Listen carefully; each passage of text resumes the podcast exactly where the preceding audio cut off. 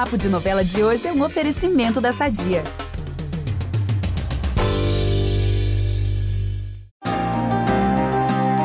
O Velho do Rio já anunciou várias vezes que tá chegando a hora, mas será que vai rolar mesmo o encontro com Zé Leôncio? A expectativa é grande. Nos próximos capítulos de Pantanal, a entidade voltará a dar as caras, e toda trabalhada no Enigma. Eu, Ícaro Martins, trago todos os babados para vocês, então cola comigo! O velho do Rio vai encontrar a Juma para mais uma conversa sobre a gravidez dela. Ele vai garantir que não é Maria Marruá que está no ventre da menina onça e que ela não deve voltar para Tapera.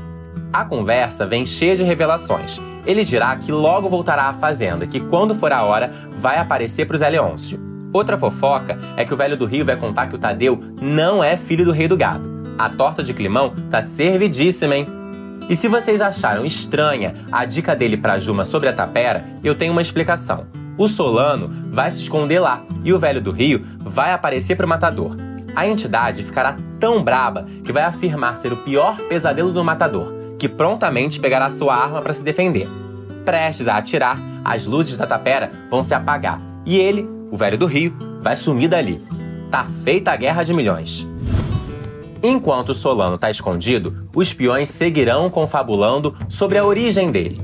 O Zaqueu, em um movimento de mostrar que é corajoso, vai assumir a responsabilidade pelo sequestro do matador no lugar do Alcides, que ficará chocado com a audácia. Mas a admiração logo vai passar, o Alcides vai descobrir que Solano é de fato um matador.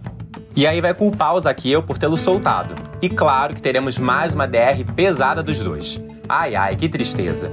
Após toda essa confusão, o Zé Leôncio vai reconhecer que pegou pesado com a Zefa e vai se desculpar com ela. O rei do gado vai insistir que ela deve se casar com Tadeu, apesar do peão dizer que não quer muito matrimônio não.